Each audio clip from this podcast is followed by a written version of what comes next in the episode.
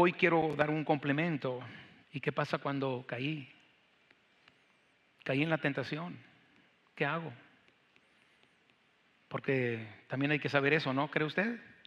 Y no solamente para nosotros, sino también para ayudar a otras personas. Y ah, quiero hacer un resumen. Por cierto, ahí la predicación de la semana pasada está ahí en, en, en YouTube y en Facebook, o ahí los hermanos en la librería tienen el audio para que la, escuche, para que tenga una visión completa de lo que es el mensaje. Eh, porque si oímos en partes, de pronto podemos interpretar a medias o no, o no interpretar o malinterpretar las cosas y queremos que, podamos entender todo el, el, concepto, el mensaje en general. Pero la semana pasada hablamos de cuando la tentación se presenta. ¿sí? Dijimos que la tentación es inevitable, el enemigo te va a tentar, va a enfrentar tentación es imposible que no. El mismo Señor Jesús le enfrentó. También dijimos que Dios no envía la tentación. ¿Cuántos saben que Dios no tienta a nadie? Entonces, ¿de dónde viene la tentación? Bueno, la tentación viene de nuestra propia naturaleza pecaminosa. La tentación viene del diablo, porque Él es el tentador. La tentación viene del mundo en el que vivimos, en el cual hay pecado. Y la tentación también puede venir de terceras personas. La gente que nos rodea puede ser un instrumento del enemigo para hacernos caer en tentación. Eh, dijimos que todos estamos expuestos, pero con la ayuda del Señor Dios no nos dejará ser tentados más de lo que podamos soportar. Eso quiere decir que podemos con la tentación. Y además, Dios ya dio una, junto con la tentación, Dios nos da una salida. Yo les decía el, miércoles pasado que mientras en, el, diablo se está tramando ah, un plan para tentarte, en el cielo también se está tramando una salida para que no caigas. Amén. El problema es que a veces enfocamos en la tentación y no buscamos la salida.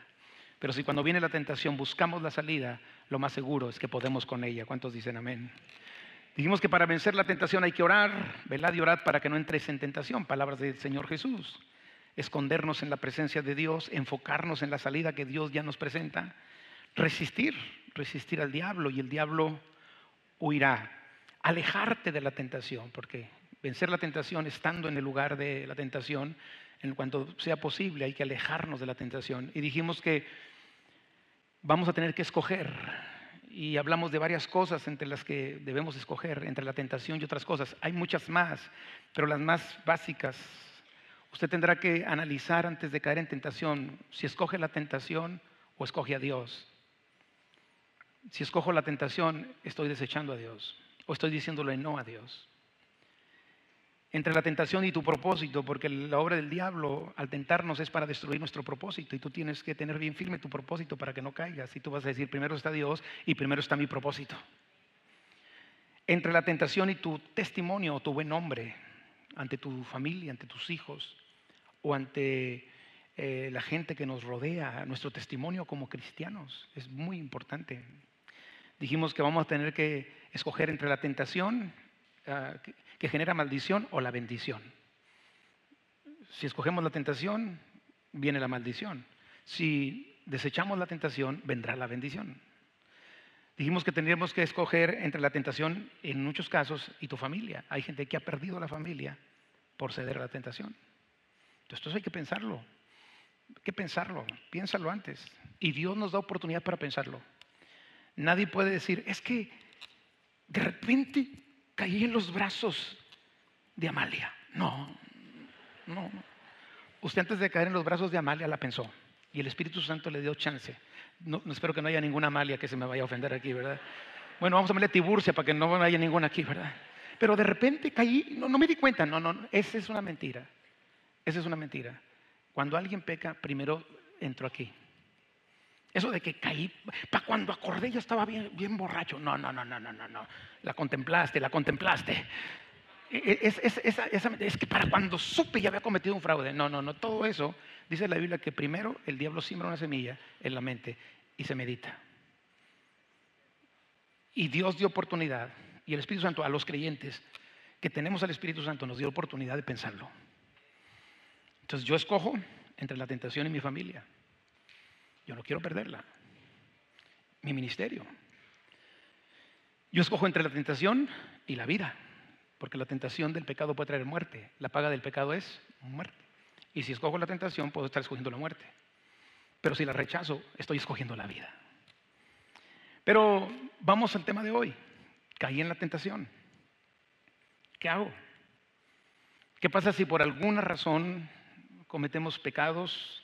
Ahora, de alguna manera, en el transcurso de la vida, de alguna manera en el, en el, en, en el tiempo que estamos aquí, es imposible no cometer, es muy difícil que alguien se mantenga totalmente libre de pecado. Ahora, hay pecados muy graves y hay pecados ah, menos graves. ¿En qué sentido? Ante Dios, pecado es pecado, porque Él es puro y Él es santo. Pero las consecuencias de un pecado y de otro pueden variar.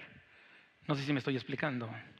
No es lo mismo algo, algo donde no hay consecuencias o las consecuencias son mínimas a una situación donde las consecuencias son muy grandes y muy lamentables. Ahí el problema, el pecado ante Dios es el mismo, pero las consecuencias a enfrentar pueden ser diferentes. Y entre, entre las consecuencias sean mayores, pues más difícil se pone la situación. ¿Sí me estoy explicando? Pero ante Dios pecado es pecado. Entonces, de alguna manera cualquiera de nosotros podríamos usar, eh, eh, eh, considerando que, que, hay pecados que tienen consecuencias muy grandes y hay pecados que no las tienen de alguna manera y que somos falibles, cualquiera de nosotros podríamos necesitar este mensaje. No sé si me estoy explicando, pero, pero cuando hay pecados fuertes, pecados graves, ahí se pone la cosa mucho más difícil.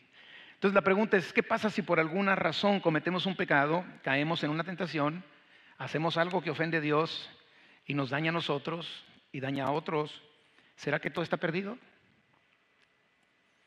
¿Será que todo se acabó? ¿Será que no hay esperanza de restauración? ¿Será que el mismo Dios que nos salvó y nos perdonó los pecados no perdonará este? Amados, pecado, como le quiera llamar, falla, error, no dar el blanco, es un gran problema. Y es un gran problema que puede acarrear consecuencias. Por eso lo mejor es evitarlo. Amén. Pero se vuelve problema mayor y se vuelve un gran problema. El pecado es problema, pero se vuelve un gran problema cuando no reaccionamos correctamente si lo llegamos a cometer. Porque si pecamos, pero reaccionamos correctamente, hay esperanza. Pero si pecamos y no reaccionamos correctamente, vendrán muchas situaciones difíciles a nuestra vida y sobre todo un alejamiento de la presencia de Dios. Entonces, hay personas que han fallado, que han pecado y no son restauradas no porque Dios no les dio una oportunidad, sino porque no hicieron lo correcto. Hay otras personas que han fallado y Dios les perdona y les vuelve a levantar porque simplemente hicieron lo correcto. La diferencia entre ser restaurado y no será qué haces después de pecar, de que nos damos cuenta que le hemos fallado a Dios. La manera en que reaccionamos cuando nos damos cuenta que hemos pecado es determinante en nuestra restauración. Si reaccionamos bien, hay esperanza. ¿Cuánto le dan gracias a Dios porque hay esperanza? Pero si reaccionamos mal, es muy peligroso. Por eso hay que reaccionar. Primero, evitar el pecado. Y si por alguna razón fallamos, hay que reaccionar correctamente cuando nos damos cuenta de lo que hemos hecho. Yo estoy convencido de algo y que todo pecado tiene solución. Porque el sacrificio de Cristo fue muy grande. Y dice la Biblia que Dios cargó en él el pecado de todos nosotros. ¿Cuántos creen que el pecado tiene solución? Pero la tiene cuando actuamos de la manera correcta. Primera de Juan 2, 1 y 2, habla lo que yo le estoy compartiendo. Hijitos míos, estas cosas os escribo para que no pequéis. Y si alguno hubiere pecado, abogado tenemos para con el Padre a Jesucristo, el justo. Ahí está dando esperanza. Dice, yo les escribo para que no lo hagan.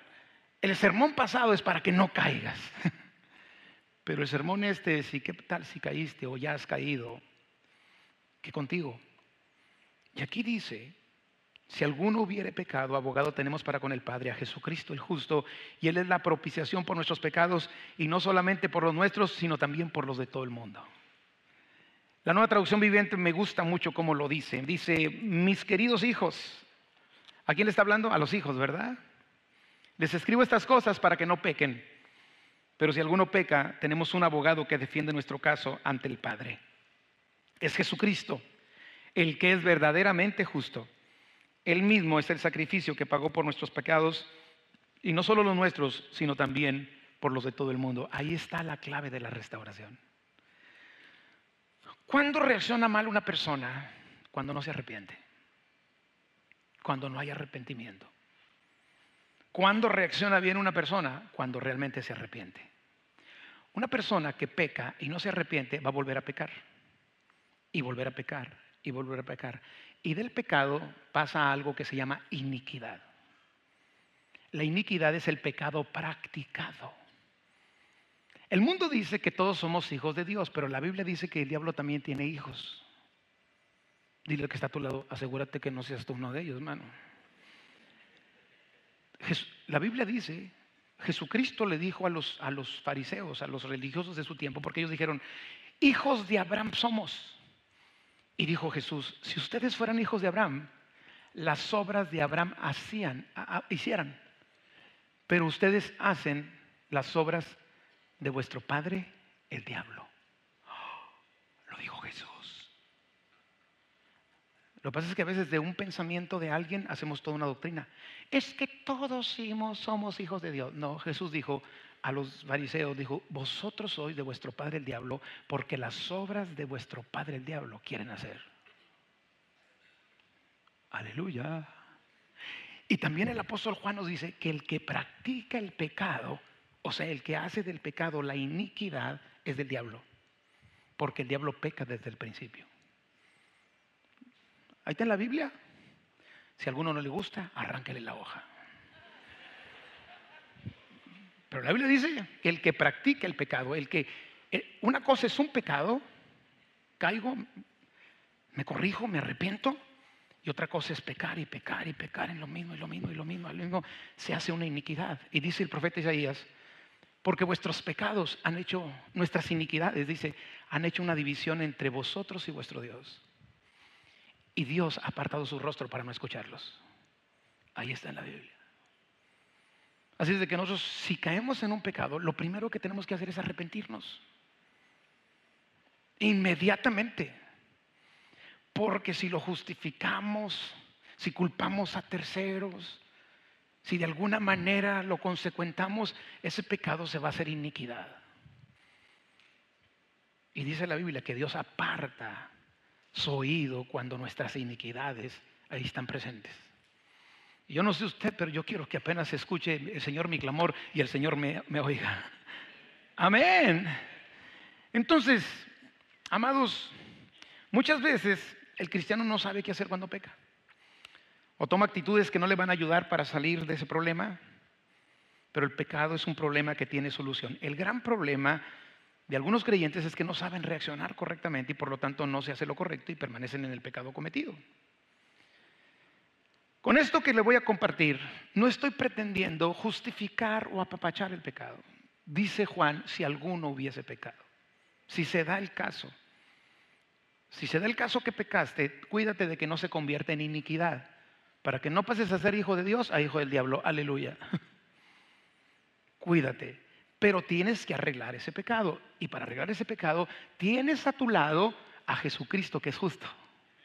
Y Él es tu abogado. ¿Cuánto le dan gracias a Dios? Porque en Cristo hay solución para cualquier pecado que pudiéramos cometer. Dele un aplauso al Señor. Amén. Entonces, no estamos hablando de apapachar el pecado, fomentar el pecado, pero sí saber reaccionar correctamente si por alguna razón, ya sea por ignorancia, por debilidad, por error caemos. La Biblia nos dice en 1 Corintios capítulo 10 versículo 12 que el que piense estar firme mire que no caiga. ¿Qué hacer cuando después de ser perdonados caímos en un pecado, no en una iniquidad? Aún la iniquidad puede haber perdón de parte de Dios, pero el problema con la iniquidad es, ya no se trata de Dios. Lo que pasa es que una persona que ya hizo del pecado una iniquidad ya no se arrepiente. O sea, Dios siempre va a perdonar cuando hay arrepentimiento. Cuando hay un pecado no practicado, me arrepiento y Dios me perdona. Pero cuando ese pecado se hace costumbre y se hace una iniquidad, llega un momento en que la persona ya no se va a arrepentir. Y el pecado imperdonable es aquel que no se confiesa, que no se reconoce, no se confiesa y no se parta. Es el pecado imperdonable. ¿Sí me estoy explicando? Entonces, ¿qué hacer?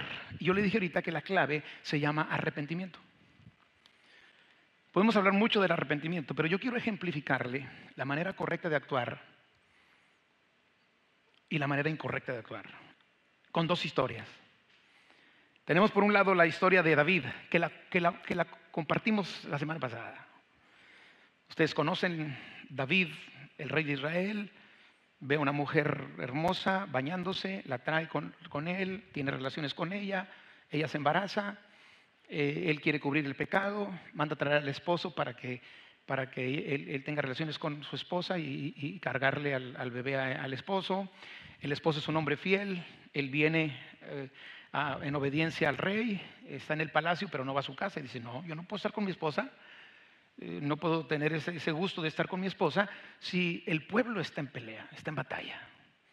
Lo emborrachan y ni borracho les hizo caso. Gloria a Dios, amén. Y, entonces cuando David se da cuenta que no puede con él, le dice a uno de sus generales, pónganlo al frente de la batalla para que muera. Y lo mataron. Murió. Primero le quitó a su esposa y después asesinó al esposo. David estaba muy tranquilo cuando de pronto Dios le hace ver su pecado por medio de Natán. ¿Recuerdan la historia?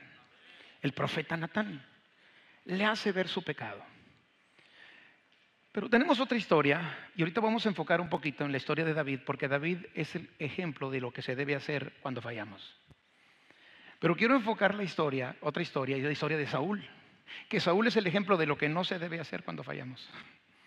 La diferencia entre Saúl y David es que David fue perdonado y Saúl fue rechazado. David tuvo una oportunidad de restauración, sin embargo Saúl no la tuvo porque la manera de actuar de Saúl no fue la correcta. Saúl reconoció que había pecado, pero no hizo lo correcto y fue desechado por Dios. Y quiero que vayamos rápidamente a la historia. Primera de Samuel, capítulo 15, versículos 1 al 3.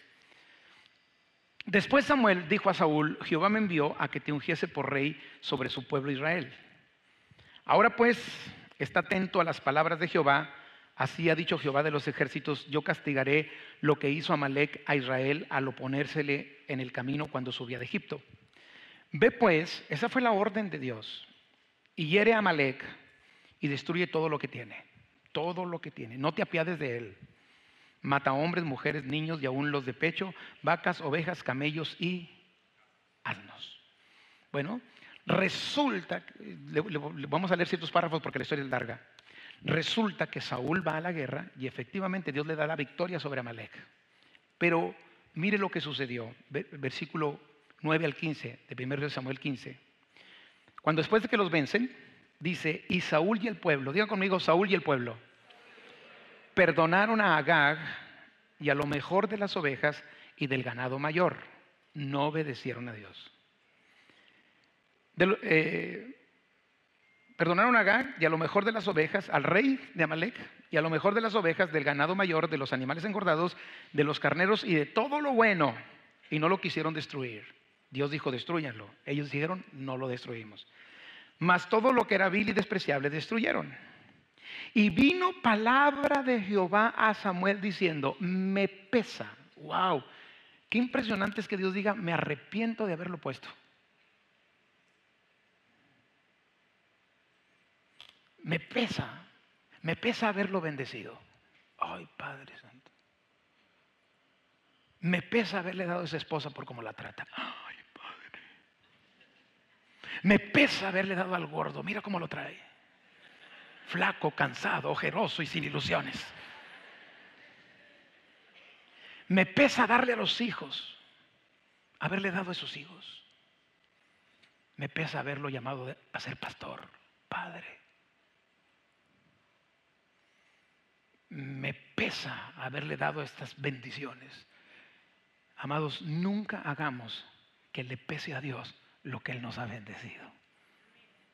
Pero Dios dijo de Saúl, me pesa haberlo puesto por rey porque se ha vuelto en pos de mí y no ha cumplido mis palabras.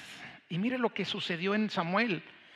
Y Samuel se apesadumbró Samuel y clamó a Jehová toda aquella noche. Imagínense, el tipo acá bien contento porque ya venía de la guerra, no había obedecido a Dios, pero estaba bien tranquilo. Y el profeta llorando ahí, Dios, ¿qué pasó con Saúl? Madrugó luego Samuel para ir a encontrar a Saúl por la mañana y fue dado aviso a Samuel diciendo, Saúl ha venido a Carmel y aquí se levantó un monumento y dio la vuelta y pasó adelante y descendió a Gilgal. Vino pues Samuel a Saúl y Saúl le dijo, mire las palabras de Saúl, bendito seas tú de Jehová, yo he cumplido la palabra de Jehová.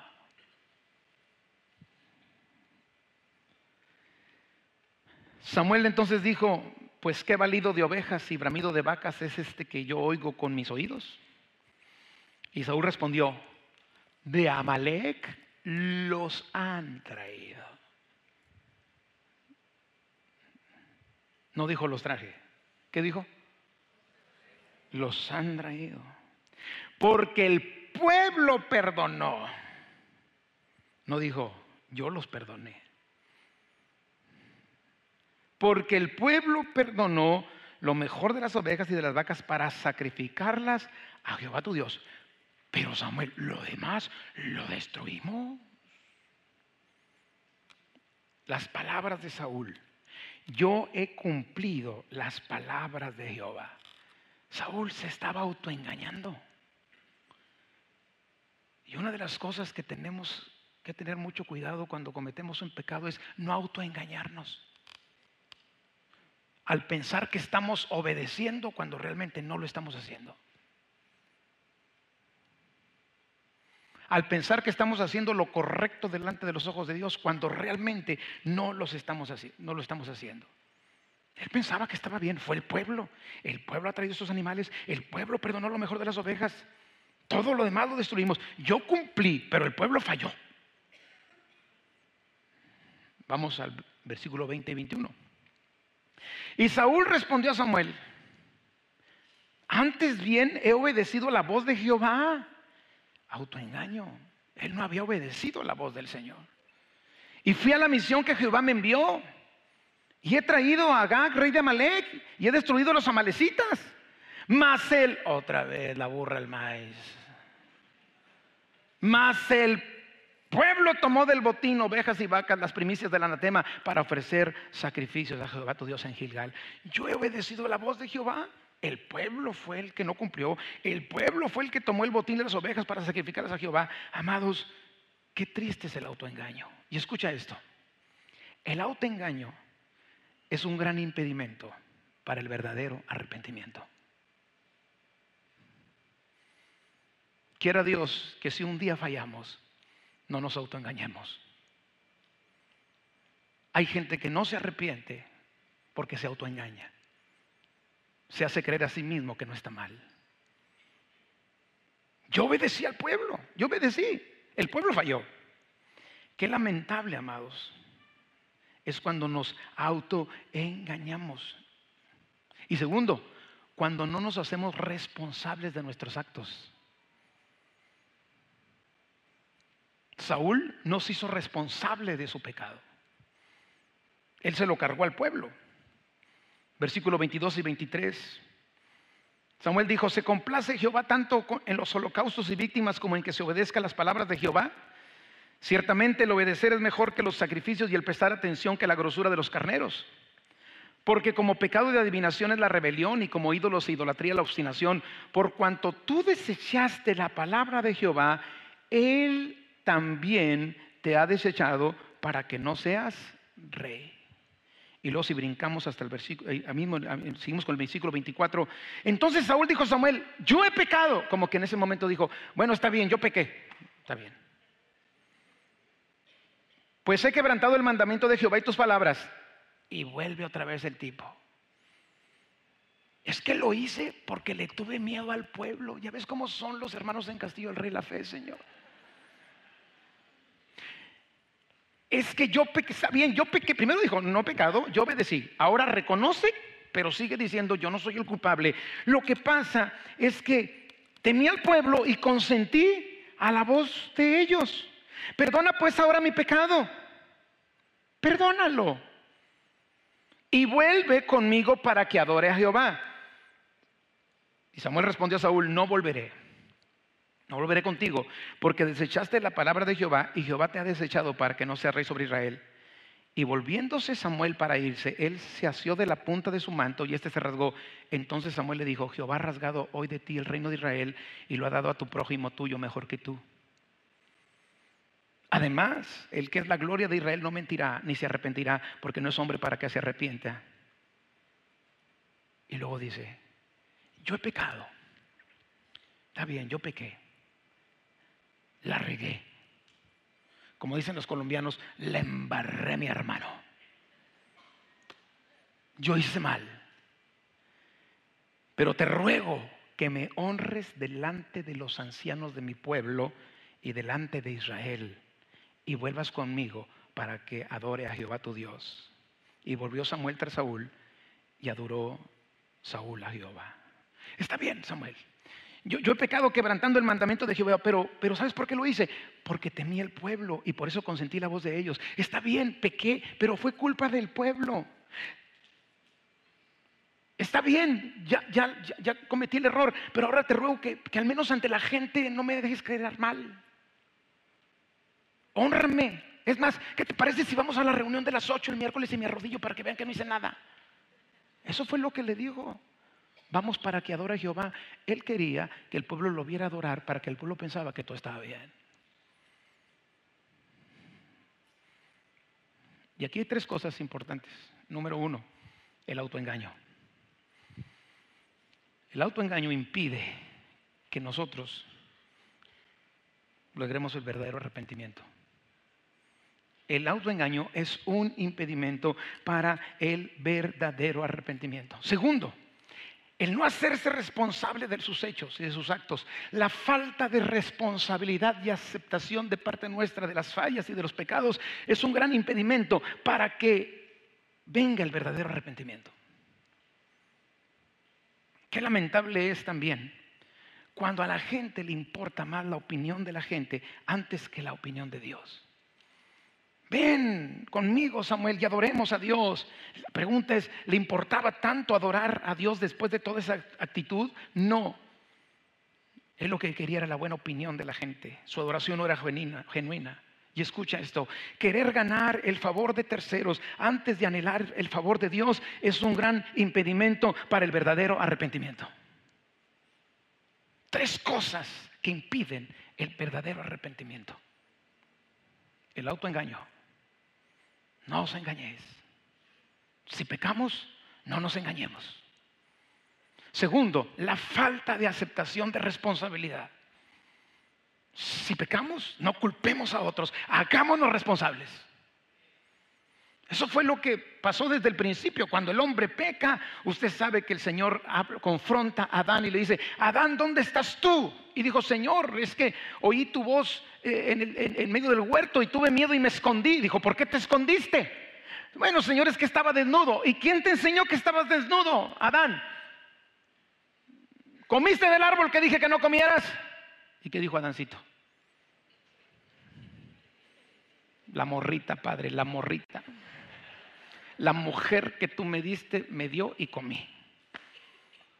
En lugar de hacerse responsable y decir, sí comí. No, la mujer. ¿Qué dijo Saúl? El pueblo. No hacerse responsable de sus actos.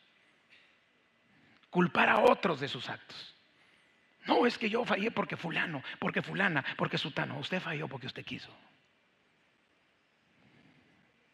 Y la tercera cosa es querer agradar más a la gente que a Dios y buscar el favor de la gente antes que el favor de Dios. Error de Saúl. Está bien, pues ya Dios ya me desechó, pero al menos que el pueblo no se quede con el mal, la mala impresión mía. Vamos a la reunión del miércoles. Y ahí levanto las manos y paso al frente. Y ya. Antes de agradar a los hombres, tienes que tener la meta de agradar a Dios. El verdadero arrepentimiento nos lleva primeramente a buscar agradar a Dios. Y no me importa si quedo mal con los demás. Porque primeramente yo quiero buscar agradar a Dios. Autoengaño, falta de responsabilidad o no asumir la responsabilidad y la opinión de terceros, cuando es más importante, impiden que haya un verdadero arrepentimiento. Saúl actuó así y fue desechado. Pero ahora vamos a, David. A Saúl lo confronta el profeta Samuel. A David lo confronta el profeta Natán. Y ya le platiqué la historia al principio. David estaba tranquilo. Natán llega con una palabra de parte de Dios. Le da una historia y le dice, había un hombre que tenía muchos animales, muchas, muchas eh, ovejas y animales, y había otro que tenía una sola corderita. Y de repente llega una persona del camino a la casa del hombre que tenía todas esas riquezas y esos animales y entonces el hombre ese que tenía todo va y toma la corderita para ofrecérsela al que venía de camino. Y en ese momento David se enojó, se enfureció y dijo, ese hombre es digno de muerte. Ese hombre es un perverso.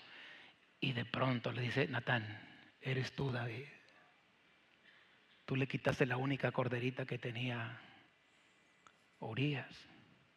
Tú aquí tenías todo, mire, todo el viejero que tienes ahí. No, Dios no le dijo así. Pero pues eres el rey. Y le quitaste, le quitaste esa cordería. En ese momento David cayó, cayó, cayó. Y lo primero que dice es, pequé contra Jehová. Pero David no cometió los errores de Saúl. Yo lo que alcanzo a ver es que David no se autoengañó. David asumió totalmente su responsabilidad. Y David, dijo, Señor, no me importa perderlo todo, pero no quiero perderte a ti. No me importa perder la opinión de la gente, pero yo no quiero perderte a ti. Y quiero que veamos cómo expresa todo eso David en el Salmo 51. Un salmo que escribe en medio de la agonía, del dolor producto de reconocer que había fallado. Porque yo quiero decirle, amado, que el arrepentimiento verdadero produce un dolor. Si yo peco y no me duele haber pecado, no hay arrepentimiento. Si yo fallo en algo y, no hay un dolor, no hay una tristeza por haber fallado, no hay arrepentimiento.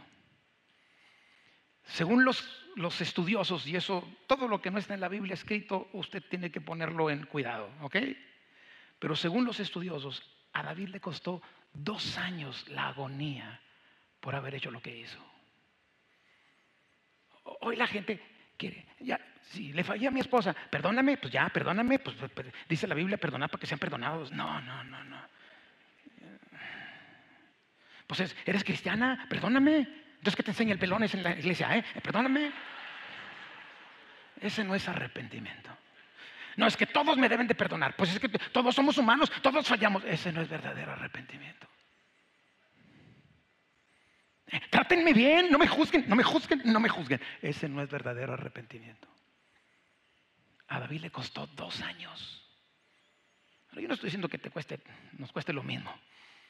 Pero a David le costó dos años, según los historiadores. Pudo haber sido más, pudo haber sido menos. Pero en ese tiempo, mire lo que él dice qué estaba pasando en su vida. Salmo 51, 1 al 4. Dice, ten piedad de mí, oh Dios, conforme a tu misericordia. Conforme a la multitud de tus piedades, borra mis rebeliones, lávame más y más de mi maldad y límpiame de mi pecado, porque yo reconozco, no, no dijo, Señor, ¿qué culpa tengo yo? La Betsy estaba desnuda.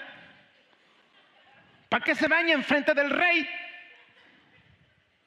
Betsy porque era Betsabé, ¿ok?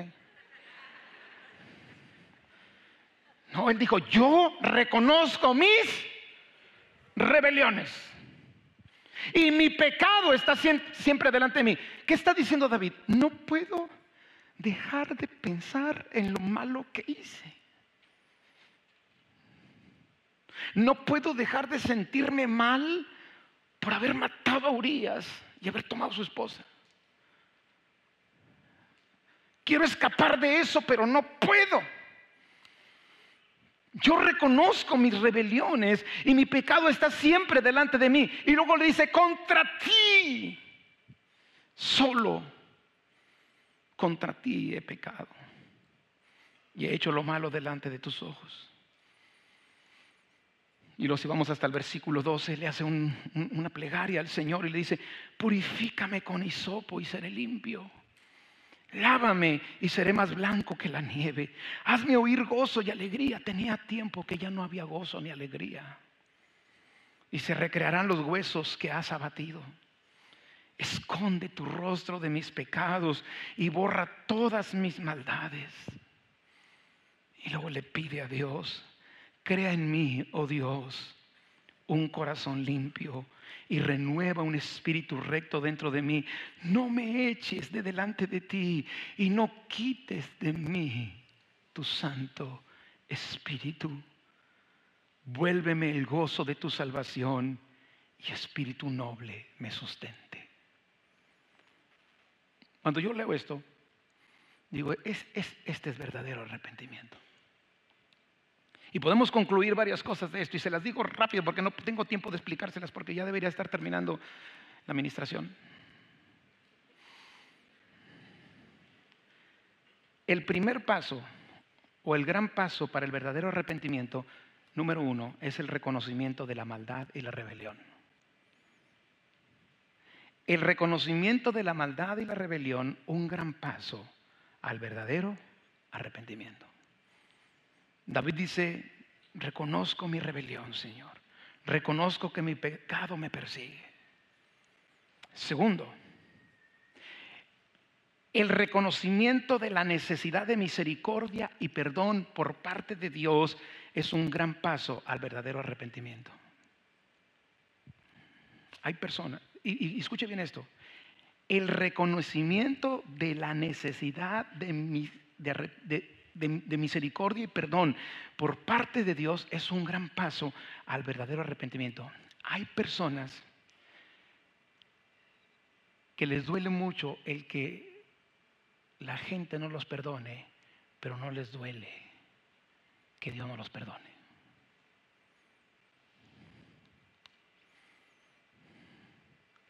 El dolor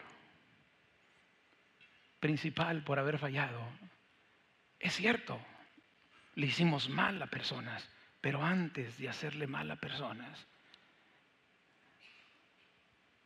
entristecimos a Dios. El reconocimiento de la necesidad y misericordia de parte de Dios y el perdón por parte de Dios es un gran paso al arrepentimiento. Lo primero que hace David en el Salmo 51 es decir, Señor, ten piedad de mí ten misericordia de mí. Por favor, Señor, borra mis rebeliones. Tercero, el reconocimiento que el pecado fue contra Dios antes que contra el hombre es un gran paso para el verdadero arrepentimiento. O sea, antes de yo pecar contra usted, yo ya pequé contra Dios. Y eso tenemos que tenerlo presente.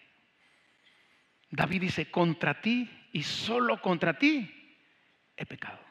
Él no dijo, pequé contra Urias, pequé contra Betsabé, pequé contra el pueblo, pequé con los ancianos contra los ancianos del pueblo. No, no, él dijo, Señor, este pecado fue directo contra ti. Y eso fue la misma manera en que pensó José cuando Doña Poti, ¿recuerdan de Doña Poti?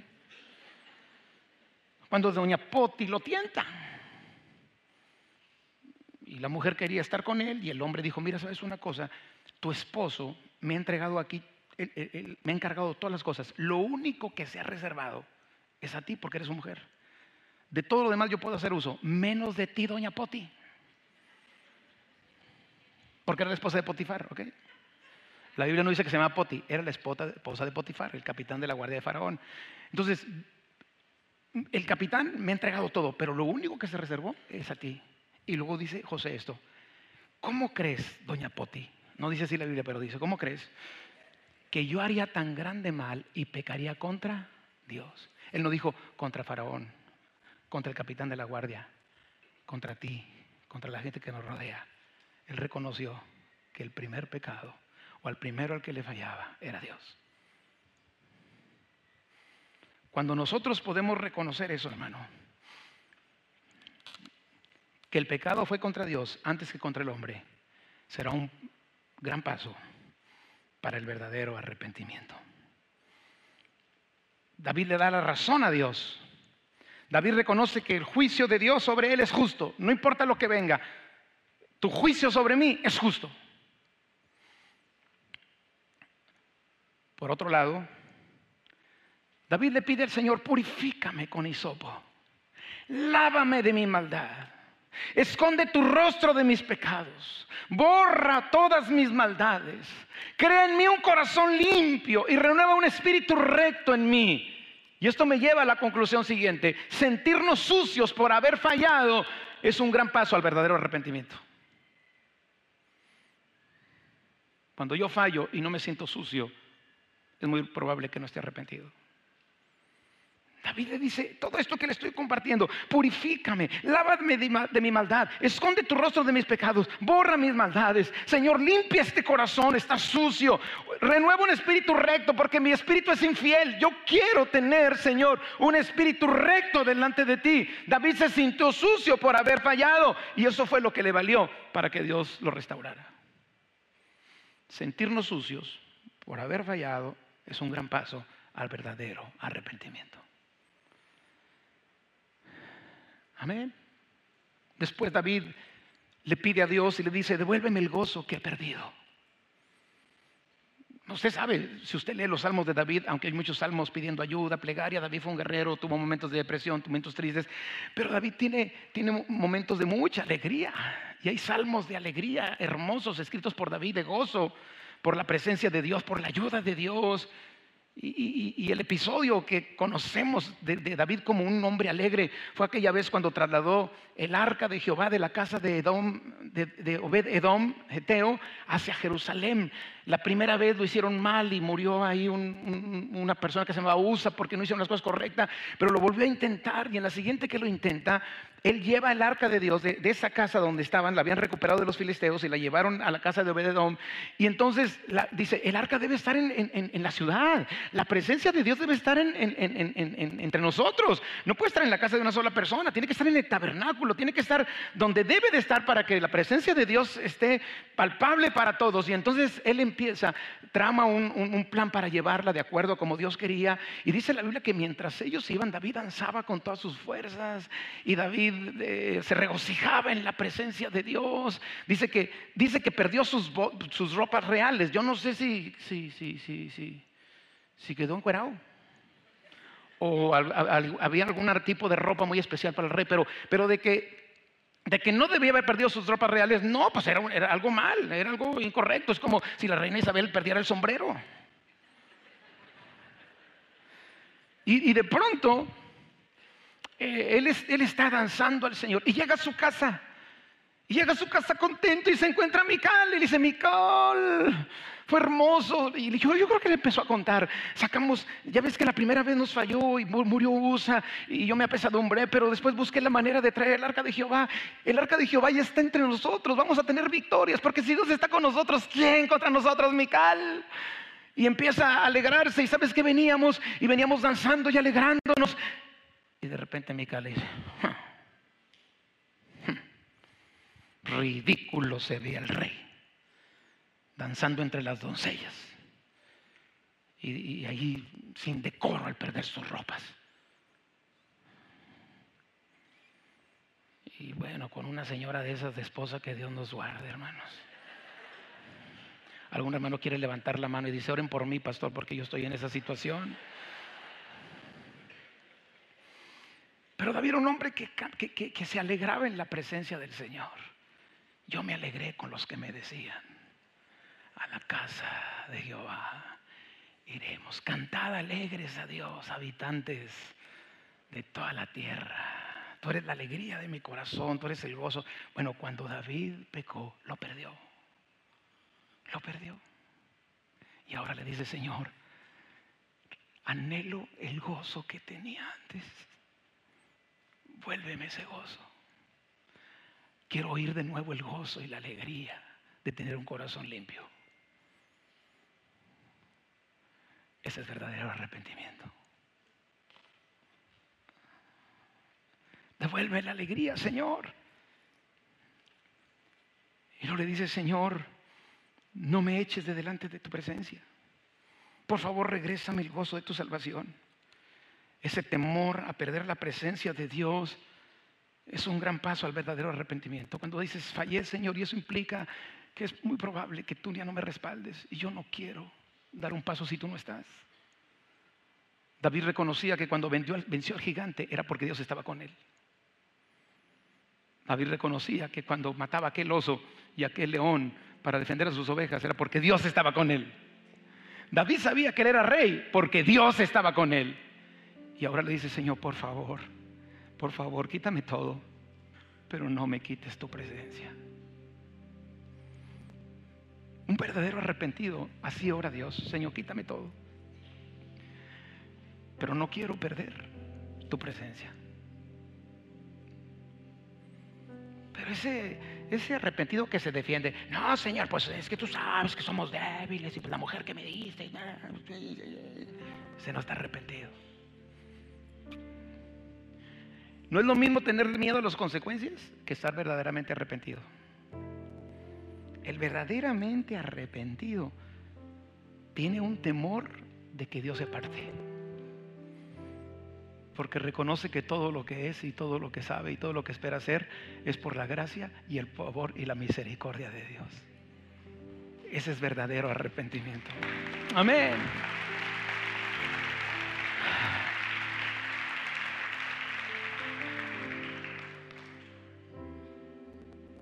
Después David entiende esto. Dice, Señor, fallé, Señor, desobedecí, pero de hoy en adelante quiero tener un corazón dispuesto a obedecerte. Renueva un espíritu recto dentro de mí. Espíritu noble me sustente. Eso es lo que quiso decir David. Sí, Señor, pequé, fallé, desobedecí, pero que quiero tener un corazón dispuesto a obedecerte. Pon en mí un espíritu noble, un espíritu enseñable. Señor, hazme por favor que sea un hombre dispuesto para obedecerte siempre. Esa fue la diferencia entre David y entre Saúl. David fue restaurado, Saúl fue desechado. La convicción de la necesidad de corregir el camino, a Saúl no le importó corregir el camino. La, la convicción de la necesidad de corregir el camino es un gran paso al verdadero arrepentimiento. Quiero terminar leyéndoles el Salmo 32 del versículo 1 al 5, palabras de David, donde describe el gozo de ser perdonado y cómo es que se sentía mientras no había sentido el perdón de Dios. Y dice el Salmo 32, 1 al 5, lo leo en la NTV, oh, qué alegría para aquellos a quienes se les perdona la desobediencia. ¿Cuántos están contentos que Dios te perdona? Amado, si no tuvieras otras alegrías, saber que Dios te ha perdonado debe ser un motivo para que dances todos los domingos en la presencia de Dios. O, te crees que eras bien santo. Santo Claus eras. Dice, dice el Señor que al que más se le perdona, más ama. Y dice David, qué alegría, qué alegría. Así dice, para aquellos a quienes se les perdona la desobediencia, a quienes se les cubre el pecado. Ahora, David habla de cubrir pecado porque David no estaba en el tiempo de gracia después de que vino Jesús. Lo más que se podía hacer con el pecado en el antiguo pacto era cubrirlo para que Dios no lo viera. ¿Y cómo se cubría? Con la sangre de los machos cabríos y de los animales. Era lo que se llamaba la expiación del pecado. Y David dice, qué alegría, porque ya, Dios ya no ve el pecado. Qué alegría para aquellos que hemos desobedecido y Dios ya no mira los pecados porque están cubiertos. Pero escuche, estaban cubiertos pero no borrados, no limpios.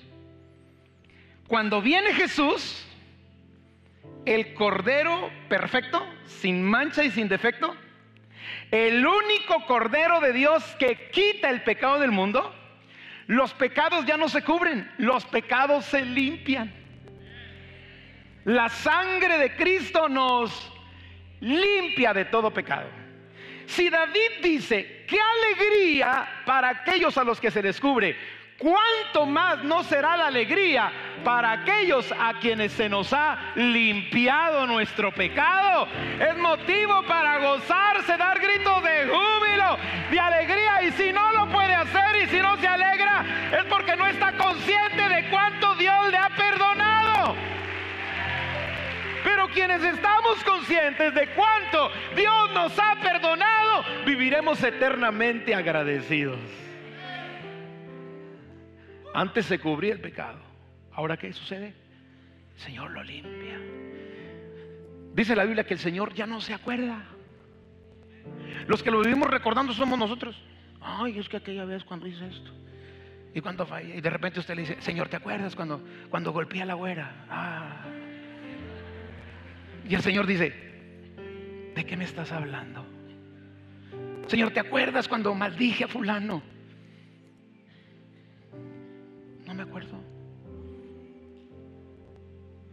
¿Te acuerdas, Señor, cuando hice esta o aquella cosa? Y el Señor dice, yo no me acuerdo. Porque Dios lo ha limpiado. El Señor cuando perdona, perdona y ya no se acuerda. No, porque yo creo que qué frustrante sería estarse acordando de todo. Pero ahí es donde vemos la misericordia y la gracia de Dios. Cuando Él perdona, ya no se acuerda. Tú estás recordando toda la vida tus, los pecados. Y esto, ay, cuando era chiquito y qué hice esto. Y sí, todos le hemos regado, todos. Dígalo conmigo, todos. Dígalo que está a su lado. Con, con todo respeto, Señor, señora, usted también la ha regado. Con todo respeto. Todos hemos fallado, por cuanto todos pecamos y estamos destituidos de la gloria de Dios. Y nos estamos recordando, ya que ves que fallé. Bueno, yo me acuerdo de un pecado que hice de niño, y, yo creo que sí fue pecado. Un día estaba una casa enfrente de nuestra casa, en el, pueblo donde vivíamos, una casa bien bonita, bien bonita. Y un día que llovió, mis primos y yo agarramos soquete y empezamos a venderle a la casa. La dejamos tapizada de bolas de soquete. No dormí como cinco semanas después, no podía dormir porque dije, donde venga la policía y me lleve. Por cierto, es un pecado que no le, no le he ido a decir al dueño. no, ni sabía quién era el dueño, estábamos chiquillos, tenemos 10 años.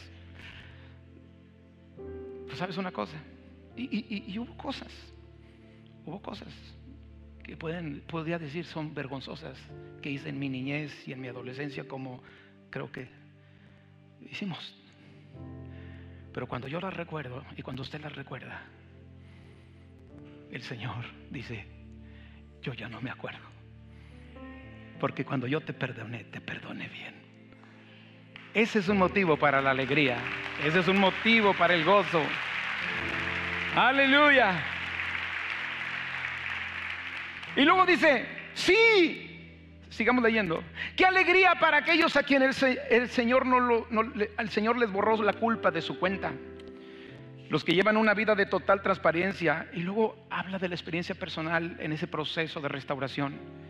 Mientras me negué a confesar mi pecado, mi cuerpo se consumió. Él se enfermó. Gemía todo el día. Día y noche, tu mano de disciplina pesaba sobre mí. Mi fuerza se evaporó como agua al calor del verano. Finalmente te confesé todos mis pecados y ya no intenté ocultar mi culpa. Me dije, le confesaré mis rebeliones al Señor y tú me perdonaste. Toda mi culpa desapareció. Amados, cuando hay un verdadero arrepentimiento y un reconocimiento de que Dios nos ha perdonado, nosotros no tenemos problema para perdonar a otros. Yo he ministrado a personas en otra congregación, en otro planeta y en otra era, que fallaron, cometieron el error, y terceros a su alrededor no supieron cómo comportarse, no supieron cómo, porque a veces es difícil saber qué hacer con alguien que ha fallado, ¿sí o no? Tú no sabes si te metes en su vida y te mandan por un tubo, mandan por un tubo y te mandan a volar, alguna cosa así. Sí, sí capta mi lenguaje, ¿verdad? O te dicen, no te metas en lo que no te importa. Entonces a veces la gente dice, pues mejor no me meto. Otros mejor dicen, pues me, quedo acá de fuera. Otros quizá van y los confrontan, hermano, arrepiéntete, estás mal. Y yo he ministrado personas que dicen, ya Dios me perdonó, hermano, ya, ya, yo estoy bien con Dios, pero fulano, cuando estuve en mi problema, me abandonó. Fulana me dejó. El hermano fulano me condenó. Y yo me pregunto, ¿esa persona estará realmente arrepentida? El verdadero arrepentido no le anda reclamando nada a nadie. sabe que si el otro se equivocó fue porque él mismo provocó la equivocación. Si no se hubiera equivocado, el otro no se hubiera equivocado. Y el verdadero arrepentido sabe que su pecado fue más grande que el que el otro cometió con él al no saber cómo reaccionar cuando sucedió la situación. Y el verdadero arrepentido dice, si Dios me perdonó algo tan grande, como yo no le voy a perdonar a mi esposa, a mi amigo, a mi hermano, algo más pequeño? ¿Captan el mensaje?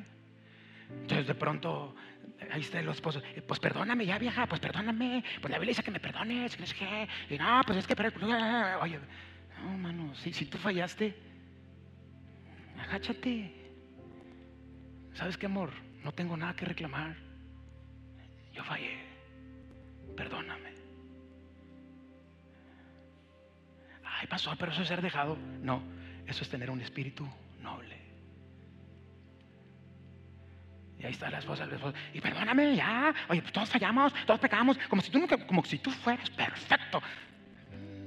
Señora, si usted la regó, dígale a su esposo, mira viejo, a como me la cantes brinco. ¿Qué tengo que defenderme? O mira, amor, no dije vieja soy feo. Mira, amor, a como me la cantes, te voy a brincar. Porque yo soy una persona que agradezco tanto el amor y la misericordia de Dios. Y no tengo que reclamarte a ti que por qué no hiciste, que por qué sí hiciste, que por qué. Cuando yo veo personas así que se defienden, digo, realmente estar Este mensaje continuará.